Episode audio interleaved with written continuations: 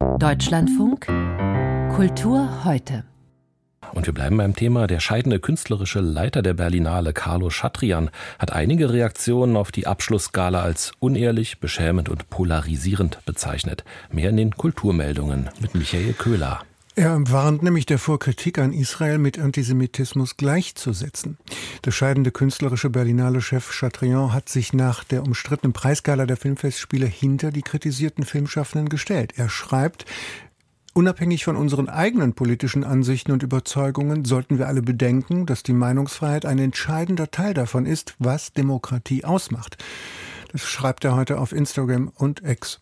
Zudem erinnerte er an das Leid der israelischen Geiseln und forderte ihre Freilassung, sowie an die Menschen in Gaza erinnerte er, deren Leben in Gefahr seien. Mehr zum Thema Berlinale Eklat und Antisemitismusdebatte können Sie auch in der neuen Ausgabe des Deutschlandfunk Politik-Podcasts hören. Das 80-minütige Streitgespräch finden Sie auf der DLF-Website unter der Politik-Podcast 357. Ich habe zunehmend kritisch auf die Diskussion in Deutschland gesehen. Ich habe sehr kritisch gesehen, wie hier eine, zugespitzt gesagt, eine Staatsräson in Stellung gebracht wird, auch in den Diskursen, wie Parteinamen erfordert werden. Und ich habe gemerkt, in dieser Situation, also wenn wir wirklich auf diese Tage des Entsetzens nochmal zurückschauen, auf die ersten Tage und Wochen, ging mir das so, dass ich gemerkt habe, die einzige wirkliche Parteinahme, zu der ich in der Situation zunächst mal in der Lage bin, ist eine Parteinahme für eine sehr radikale Mitmenschlichkeit. Der Politik-Podcast auf der Website des Deutschlandfunks zu finden.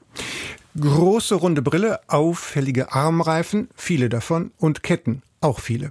Bunte Outfits und weißer Kurzhaarschnitt. So wurde uns Iris Apfel, Iris Apfel als Modeikone bekannt. Die gebürtige New Yorkerin ist jetzt mit 102 Jahren gestorben.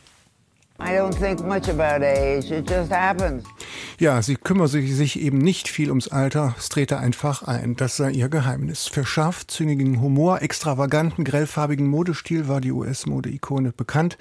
Die 1921 geborene Apfel hatte Kunstgeschichte studiert, als Innenarchitektin und Textilexpertin gearbeitet. Gemeinsam mit ihrem Mann arbeitete sie als Designerteam unter anderem für neun US-Präsidenten bei der Einrichtung des Weißen Hauses.